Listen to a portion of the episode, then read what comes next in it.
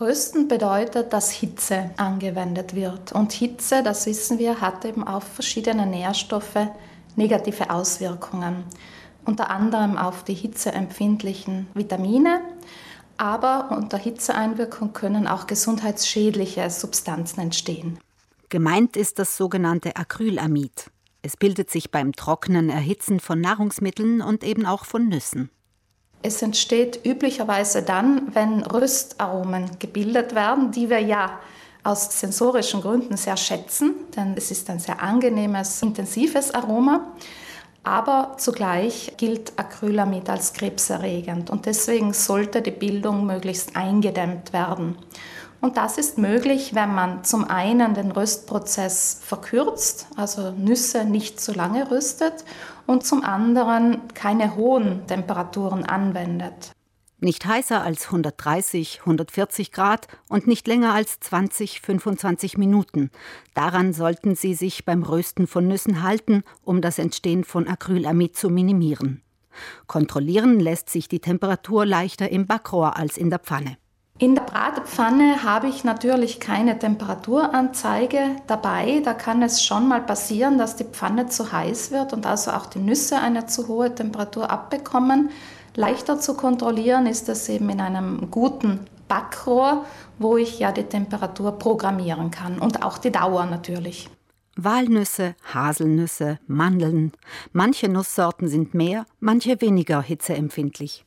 Besonders diejenigen Nüsse, die einen sehr hohen Anteil an mehrfach ungesättigten Fettsäuren haben, scheinen empfindlicher zu sein als andere Nüsse.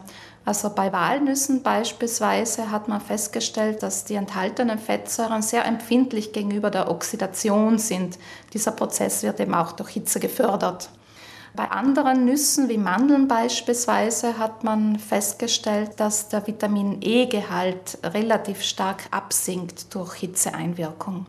Erhitzen hat bei Nüssen aber nicht nur Nachteile. Ein Argument, das öfters auftaucht, ist, dass Nüsse mit krankheitserregenden Keimen, also Bakterien, belastet sein könnten. Das kommt teilweise vor, aber Untersuchungen zeigen, dass das nicht sehr häufig ist, also wirklich in einem sehr niedrigen Prozentbereich.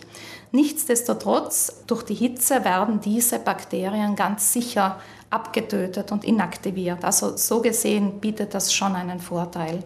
Doch Hitze macht nur Bakterien unschädlich. Andere unerwünschte Eindringlinge sind gegen Hitze immun und manchmal weder zu sehen noch zu schmecken. Nüsse werden in der Tat häufiger von Schimmelpilzen befallen und bestimmte Arten dieser Schimmelpilze produzieren sehr giftige Substanzen, die sogenannten Aflatoxine.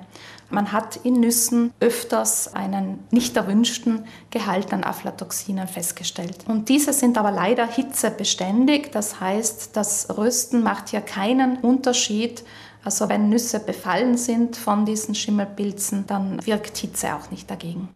Die Aufnahme von Aflatoxinen kann im menschlichen Körper schwerwiegende gesundheitliche Folgen haben. Sie wirken chronisch, das heißt, sie können Nieren und Leber schädigen bis hin zu Leberkrebs beispielsweise fördern.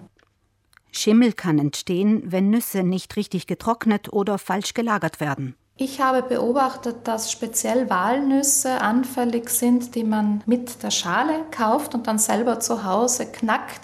Hier würde ich empfehlen, wirklich das Innere der Nuss gut zu betrachten, also gut hinzuschauen, ob man nicht vielleicht doch einen leichten Schimmelflaum sieht. Und wenn das der Fall ist, dann darf man diese Nüsse nicht essen.